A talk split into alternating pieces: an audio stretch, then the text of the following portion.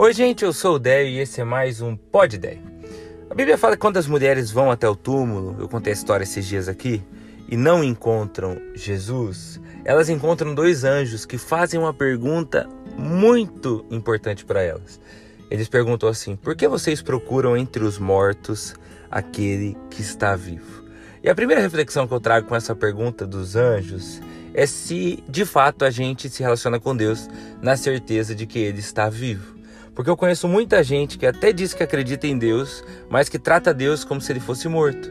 Então é um Deus longínquo, um Deus distante, um Deus que não se importa, um Deus que está ali mais para julgar do que para ajudar, um Deus que faz você se virar. Se você não correr atrás do teu, se ferrou, porque está sozinho nessa. Não é o Deus que nós temos. Nós temos um Deus vivo, um Deus que se importa, um Deus próximo. Mas não é só essa reflexão que eu tenho. A segunda reflexão é essa pergunta sobre onde a gente procura Deus. O Blaise Pascal tem uma frase que diz que o ser humano tem no coração um buraco, um vazio do tamanho exato de Deus, ou seja, que só Deus pode preencher. Por que estou falando isso? Porque o fato delas estarem procurando entre os mortos aquele que está vivo, talvez seja o que a gente faz na nossa busca de sentido. Por exemplo, você busca intensamente trabalho, prazer, relacionamentos ou até em pessoas algo que só Deus pode te proporcionar. Tudo isso que eu falei são coisas boas. Foi Deus que criou e está certo você querer. Só não está certo você achar que vai encontrar a plenitude da vida nisso, porque Deus tem mais para você. Tudo isso faz parte da vida, mas não é a própria vida a vida está justamente no propósito que Deus coloca no seu coração.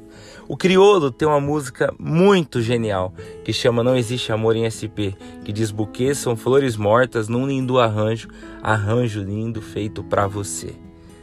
Muito interessante essa ideia de que até, até é bonito, mas já está morto.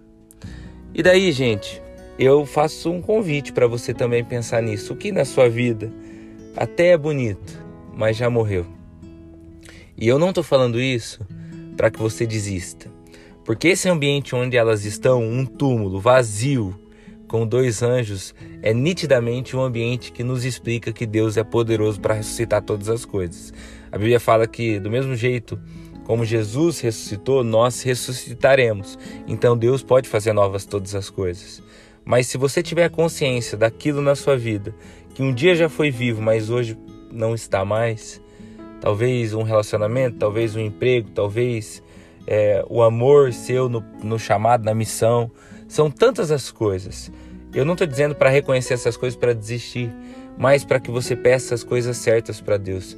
Pedir que esse Deus te ajude e faça um milagre onde você já não pode mais fazer nada. É a oração que eu faço por mim hoje e a oração que eu faço por você. Pensa nisso. Eu sei que hoje eu fui meio reflexivo, até um pouco vago, mas às vezes é justamente quando eu não dou tantos exemplos que o próprio Espírito conduz no seu coração e na sua mente aquilo que você precisa lembrar. Até amanhã. Tchau, tchau.